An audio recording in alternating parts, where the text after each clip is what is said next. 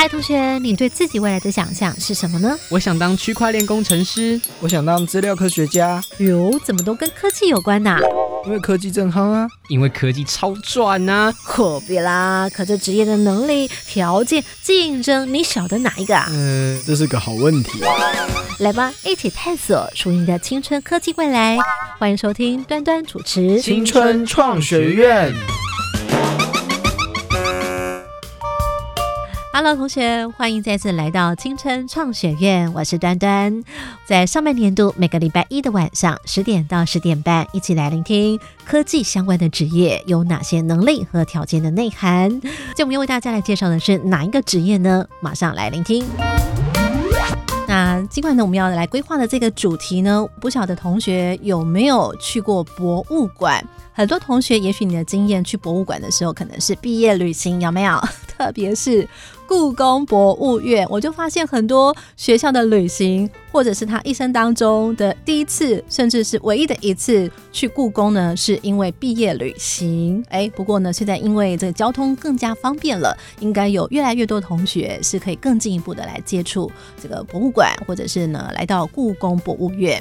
为什么会讲到故宫博物院呢？有没有发现从早期跟现在的故宫跟观众或者是呃来策展来做介绍有哪一些不同呢？因为这个科技的发达之后，会有哪一些的改变？那因为这样子的改变，所以呢就会有科技相关的工作这样的一个职业，或者是这样的人员，他们就会来到了这个故宫博物院，发挥他们的专长。所以我们今晚呢就要来特别了解，比方说像数位资讯，数位资讯，诶，这个呢是在故宫博物院里面的一个部门，我们将会来邀请到主任来跟我们分享哟。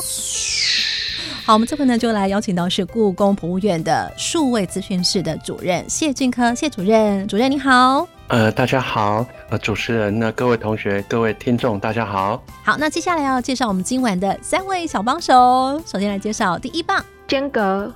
大家好，我是曾子勋，然后今年刚升大一。目前呢即将念电机系。接下来第二棒，间隔，Hello，大家好，我是南门国中的高凤君。接下来第三棒，间隔，大家好，我是大同高中的曾志体。好，目前呢即将升高二。好，今天呢三位小帮手，两位女生，一位男生。那我们接下来今晚呢要来为大家介绍的这个跟博物馆的科技职业也有关系。那我想先请问一下同学，既然要了解博物馆的科技的应用，那你们觉得为什么博物馆明明是像故宫博物院，他们就是诶让大家可以进入去观看这些古文物？为什么他们要应用科技呢？你们觉得它的目的可能会有什么呢？好，我们来请线上同学请讲答哦。想到的请先间隔。间隔，好，子勋请说。呃，我觉得就是用现代人比较熟悉的方式，也就是这些科技装置，然后让大家更容易去呃欣赏那些艺术作品。单纯看那个文物或是艺术作品，我们可能不太知道说，哎，这是要表达什么。所以像如果结合一些影片啊，或是呃实境体验的话，可能就会更好。哟，关键字来哦，结合影片实境体验哦，民众可以更进一步的、更仔细的去了解，可能没有办法述说的、表达的，可以来借用科技。接下来还有没有哪位同学？间隔，好，凤君请说。嗯，我觉得科技跟艺术这两个会是看似冲突，但是却有却又能激荡更大动力的一件事情。哦，我们这回就来请主任来帮我们做解答。刚刚子勋讲的是否正确呢？满分五分得几分？呃，我觉得子勋讲的非常好，当然现代人可以用熟悉的方法来了解文物哈。那这样如果满分的话，五分我会给四分哈。哦，那好厉害那如果真的真的讲的话，就是说呃，除了让呃现代人可以熟悉之外，嗯我们还可以用现代的方法把它保存起来，等等，还是有很多的方面哈。嗯那另外呢，凤君讲的，其实我也给他四分，其实也非常的好哈。嗯有时候科技跟艺术会互相激荡出不同的这个。凤君用的是动力的角度了哈，当然是动力也对了，应该是说激荡出更多的想象，更多的新的可能性，尤其是一些跨领域的人动呃在一起讨论啊哈，哦或者使用一些不同的方法哈，嗯可以激荡出一些比原来更原来就是一群相同的人所在一起所讨论的出一个更好的结果，或者更令人呃意外，但是是一个惊喜的结果这样子。那请问一下主任，所以他们得到了四分，那如果还想要加那么一分，差在哪里呢？呃，我会觉得说，嗯科技其实不只有数位科技了哈。嗯那但是如果我们真的讲数位科技的话哈，嗯我觉得例如说哦，我们在典藏方面啊，大家不要以为文物一千年都不会坏。其实就是慢慢的在风化了。当然，我们现在有很好的保存方法，嗯但是现在的画经过了一百年，经过了一千年，它颜色各方面纸质其实是在风化的过程当中哈。嗯所以我们用数位的方法保存它最美丽。最能现在这一刻哈、也是很重要的。那哦当然啦、我们也可以把它用在于说其他的服务方面啊，或者各方面都可以的。所以其实子勋已经非常好了，嘿，谢谢。好，两位同学呢已经接近满分，只是说，哎，可不要忘记喽，所谓的科技应用也包括它的保存、文物的保存，是不是？对是。了解。这个在前头介绍，呃，主任呢是来自故宫博物院的数位资讯室。那你们觉得，以主任的工作，你们想象一下，都在忙些什么，在处理些什么？他的关键能力是什么？开这个话题之前呢，想先请问同学，那你们觉得在数位资讯室，主任都在做些什么工作呢？来，想到的请先间隔。间隔好，子轩请说。就我不常去故宫，但是因为学校美术课的关系，我做报告的时候蛮常使用故宫博物院的网站。哦然后跟我小时候比起来，我觉得故宫博物院的网站现在多了很多，就是那种可以放大，然后解析度还很高的那种图。所以我觉得主任就是资讯管理处的工作之一，应该就是维护那个网页，然后把文物的细节，然后资讯都放到网络上啊。嗯，所以子勋讲的是网站的管理跟维护，以及资讯的规划。嗯对，了解了解，好，这是子勋。还有没有哪位同学想抢答？间隔，哦，子梯来，请说。我猜他可能是做了那个故宫宝宝的影片，因为那个影片感觉很强，所以很需要很多的城市底子。感哦觉，主任就很会做出那个影片。哎，所以你有喜欢他们的影片吗？子梯？有，我觉得剧本然后角色设定都做得很好。哎，等一下，我们就要请主任也顺便补充一下哦，在后头的时候，你们的影片很厉害，是在全世界得奖的哦。来，主任先请帮我们回答，你的工作主要是什么？其次是什么？在从早期到现在，可能有些什么样的改变呢？我们这回能，请主任来介绍一下。呃，其实同学们都答得非常好啦，都是很重要的部分都被答答出来了哈。例如说做一些呃动画，就是一些内容制作，像说动画哈，或者是说纪录片啊，它就是一种内容的制作。另外有一些就把它放上网啊哈。那放上网之前，像刚刚子勋有提到那个会要，当然要先做一些数位典藏，它有好的材料，它有很高解析度材料可以放上网，就可以看得很仔细啊哈。结构性的说法说起来就是说，呃，数位人员、数位资讯人员在一个博物馆里面，它有几个部分啊，一个是数位典藏哈，他就要去把它做呃平面的数位化，把它拍起来，拍很大哈，看到很大的细、很仔细的细节，这样子哈。那呃，另外我们我们就是还有做数位内容部分，就像刚刚这个子题讲的，我们可以做成动画、做成纪录片啊，或者做成虚拟实境啊哈。那再者，我们还有一些呃，大家可能比较没有注意到，就是我们还要去跟不同的人沟通啊。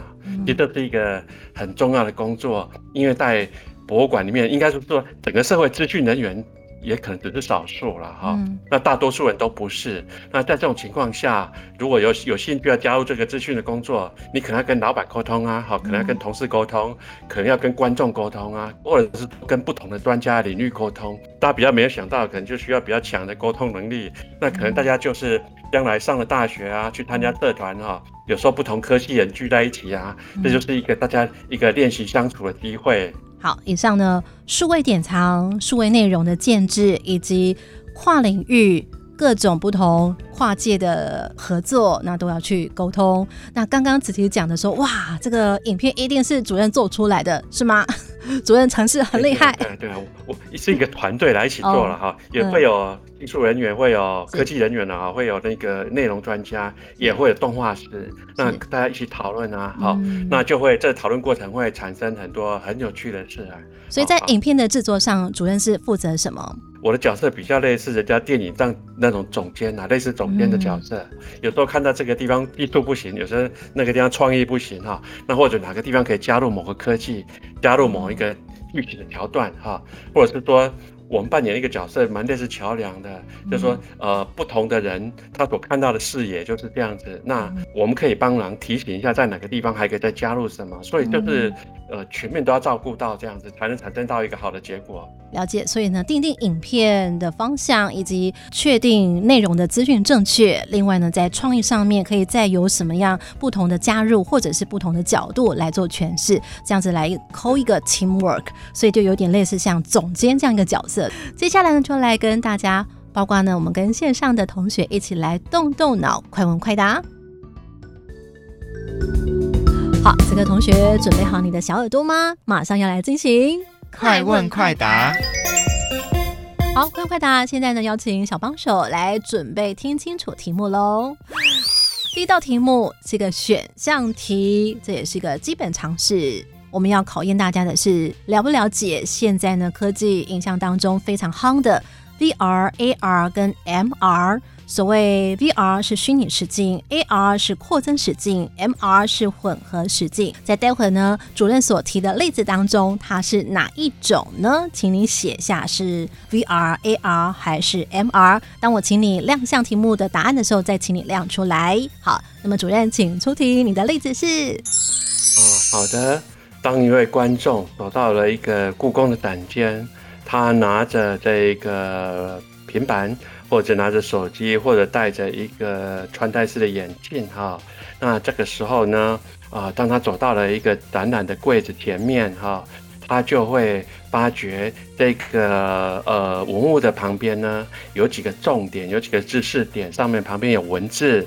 那当观众在往前走的时候呢，哦，他往下一个文物的过下一个主题区的走的过程中哦，他发觉原来那个实体的门附近都长满了这一个梅花树啊，或者有点下雪的感觉啊，好、那请问在这样的过程中，这样的科技是 VR、AR 还是 MR？VR、AR、MR。刚刚主任在讲的时候，我已经进入到那个哇，好想体验的感觉哦。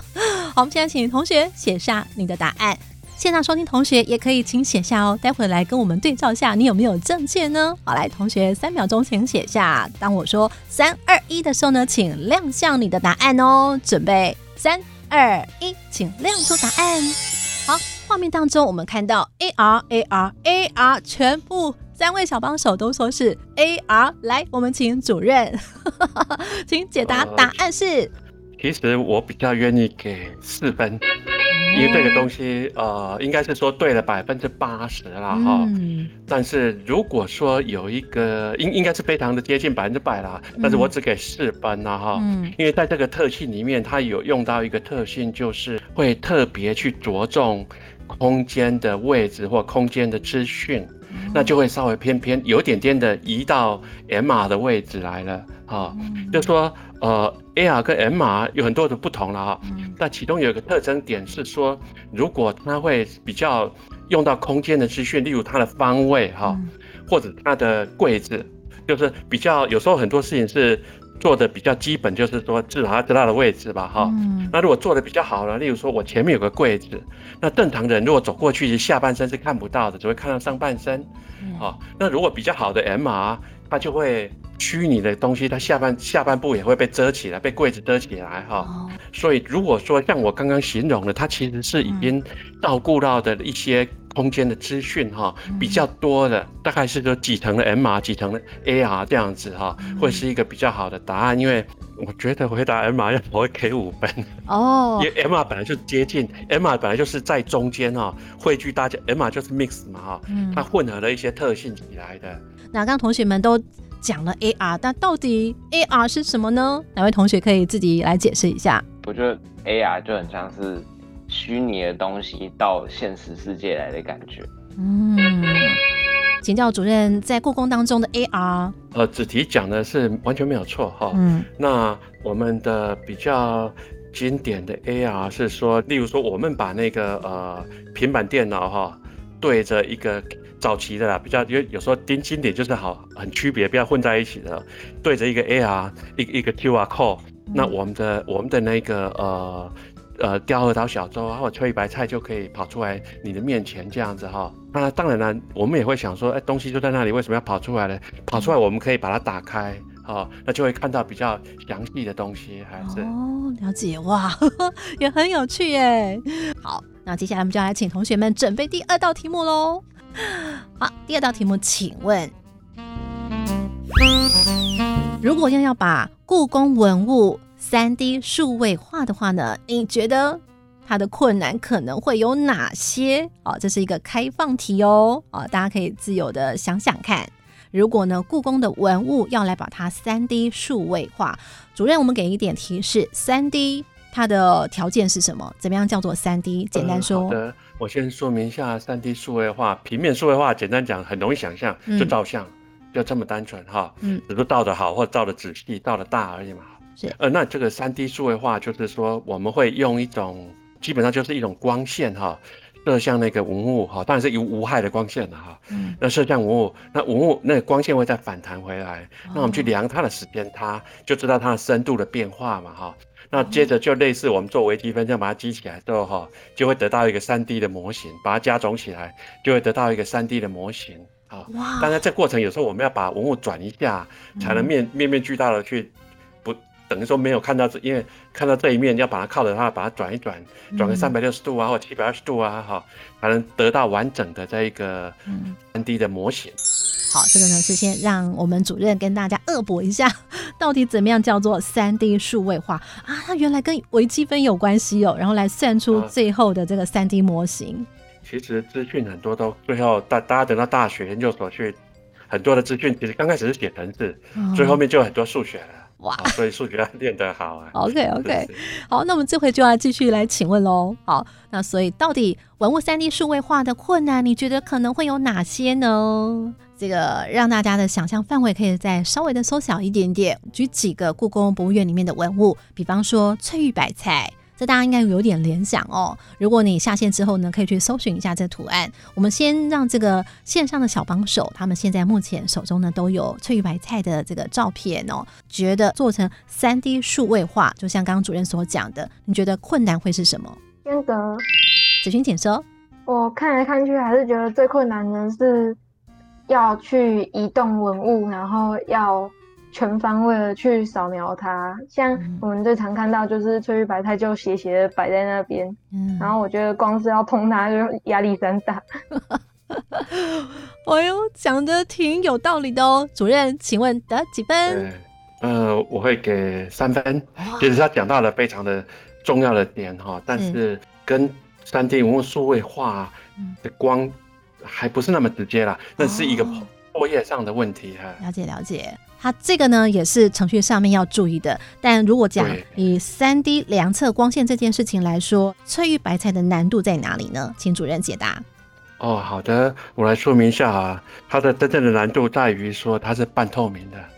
大家知道那个玉哈、它是有点像温度，我我们自己与我们自己的手就好了。嗯当我们把自己的手看看自己的手，我们会发觉哈、嗯。我们的血管似乎有些地方也看得到，哎，大家不知道会不会看到哈、对就是说好像表面上的皮肤之外，但是底层两三层底下那个血管啊、肌肌肉稍微看得到吧哈、嗯。尤其是如果大家皮肤是保养的比较好的话哈，嗯。啊、所以那个翠白菜也是这样子啊哈，因为它是半透明的，嗯。而且它的透明度是半透明度又是又是不一的哈，它是有点随机的，因为它是大自然的产物嘛哈。嗯。这个时候呢，我们当我们的光光线哈射到那个翠白菜这块玉上的时候哈，嗯。它有些会在第一层就反射了，好，哦那有些会又深入了某一些，可能说不定零点零一毫米好的了哈，嗯。那有些会再再进去一点，等等的这个过程中哈，我们所量测到的资讯是一个很奇怪的资讯。其实我们真正想量的是翠玉白菜的应该是说第一层啊，非常的第一层，就是嗯马上碰到马上反射那第一层。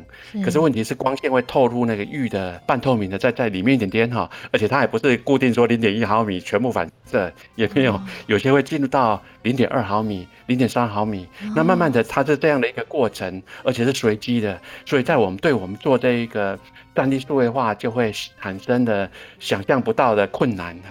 真的，所以是主任的工作的领域有接触到，然后你可能会到现场跟拍嘛，对不对哦？然后做监督，就看到哇，其实有这么样的困难，我倒从来没有想过这么样的细节，哇，原来他们拍摄那么久是就是在搞纲在这里，对不对？哦，基本概念维他命。回到青春创学院，这回呢，今晚端端姐来为你们邀请到是故宫博物院的数位资讯室的谢俊科主任。我们主任的是资工博士哦。您从过去好像从大学毕业之后，你的第一个工作就在博物馆工作吗？呃，其实我第一个工作是在银行工作，是哦，哎，那怎么会从人会转换跑道啊？在当时您在银行的工作是？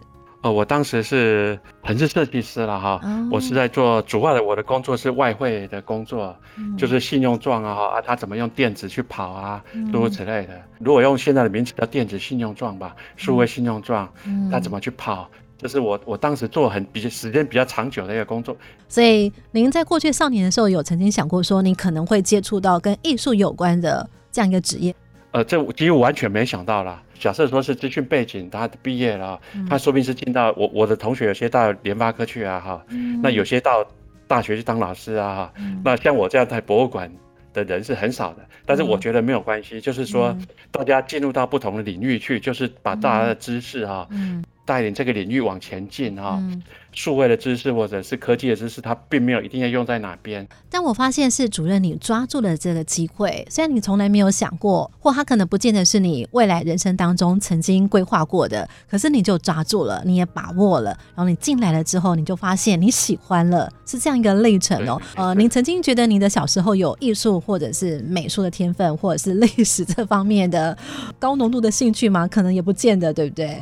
其实，在台湾是因为比较升学主义吧，哈、嗯在小时候比较容易去弹一些钢琴或参加一些 DIY 或者是画画是有的。嗯但到了高中可能就比较少了，除非你是美术班的、音乐班的哈。但是到了大学就会开始修一些艺术概论，又会开有有些有些跨领域的东西就会出来，有些可以去修些啊、呃文学的什么概论啊哈等等的。但我忘记那名词是什么，大概就是艺术概论的意思哈。嗯我就开始觉得又又重新被燃起了兴趣这样子。有这个艺术人，那他们有艺术脑，但你是科技脑，但你心里里面也有喜欢艺术这样一个工作范围当中，你也特别提到了沟通这件事情非常重要，所以呢，你又担任了这个总监的角色。那这过程里面到底会有哪一些妹妹嘎嘎要去克服的关键能力又是如何呢？我们要进一步的来拆解喽。关键密码传送门。好，我们这回就要来请问一下同学，所以刚刚讲到这个呃，主任他的工作要跟艺术脑、艺术人工作，然后来运用他自己科技专长。刚刚前头呢，主任也有稍微带到一点例子哦，比方说跟艺术人要可能沟通什么。虽然呢，对你们来说这道题目可能有一点点难，但是我们也小小的测试一下，也许少年同学他们会有另外一种想象。嗯，间隔好，冯娟姐说，可能会因为艺术有时候太天马行空的想象，所以造成双方沟通的冲突。你刚刚这样讲，我觉得你好像有感受，是不是？比方说呢，冲突是什么？天马行空很好啊，冲突在哪儿？就是可能太这这太天马行空，但其实根本实际上就做不到。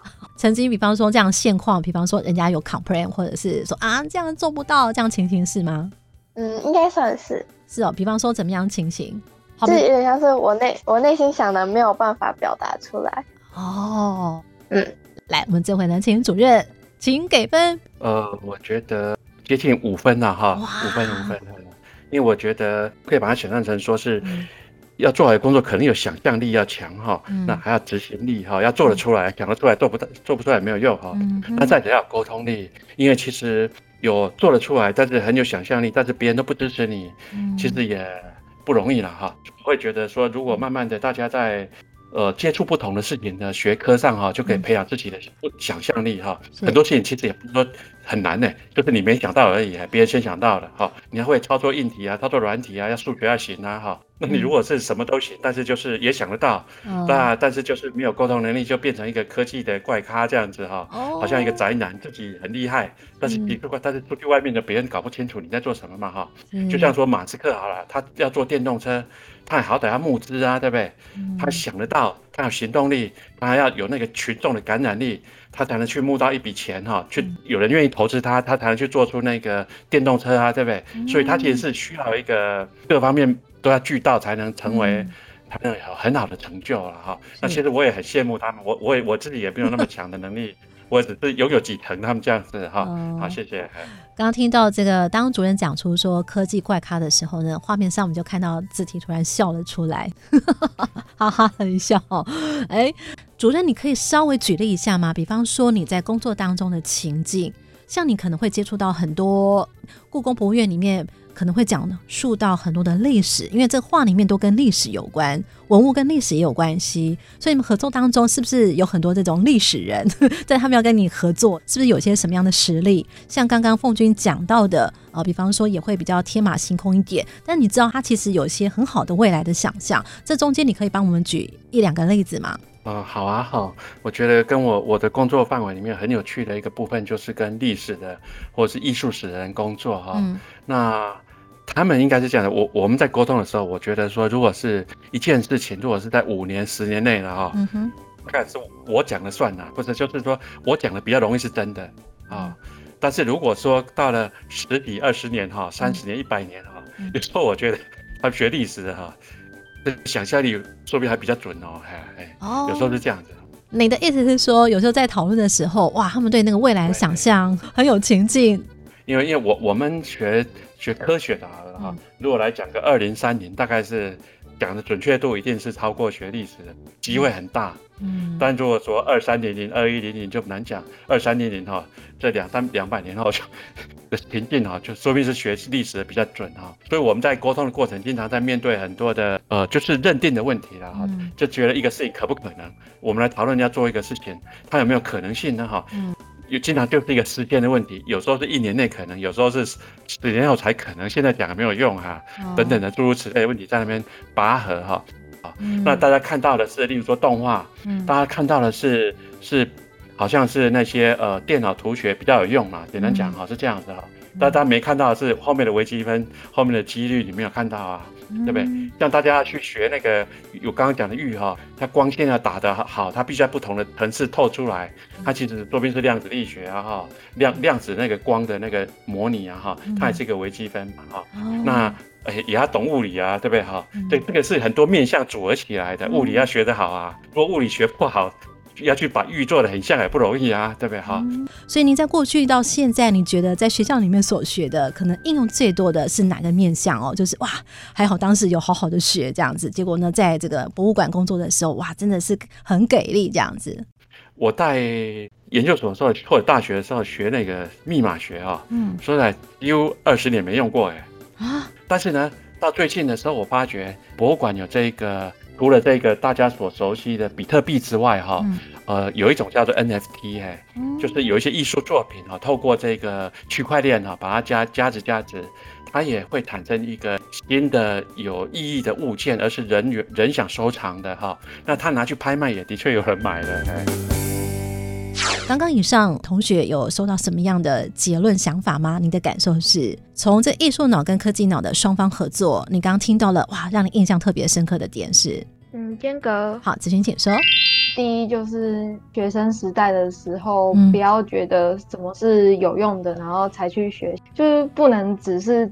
一直去修我应该要修的必修，或者是资讯电子相关的东西，然后说不定也可以去看看其他的通识课程。像主任就有说，他以前上过美术相关的通识课嘛。嗯，那我相信对于之后在跟这些艺术家合作的时候，一定有可以更帮助他去了解艺术人士想要的效果是什么。超棒的。那子琪呢？以前呢，我所认识的你好像曾经跟我讲过一句话，说啊，我觉得我没有艺术天分啦。你自己本身对于自工也有兴趣，你有些什么样的启发吗？对你来说，主人这段分享，变革就是他让我想到贾博士的故事，就是虽然他就是资讯能力很重要，但是多学一点对自己没有坏处。像主任就是有美术能力才可以有那么高的成就，他不单只有自工的能力，就嗯多方学习，对未来不确定有没有用，但是可能会对你的未来是有加分的效果。哇哦！我从这个画面当中感觉到主任应该有一种哇很感动的感觉哦，有被这个主任的刚刚的分享呢给启发。那么博物馆借用科技这方面的未来想象呢，有更具体的了解。非常谢谢国立故宫博物院的数位资讯室的谢俊科谢主任，谢谢主任。主任，谢谢同学。我们一起说声拜拜。拜拜。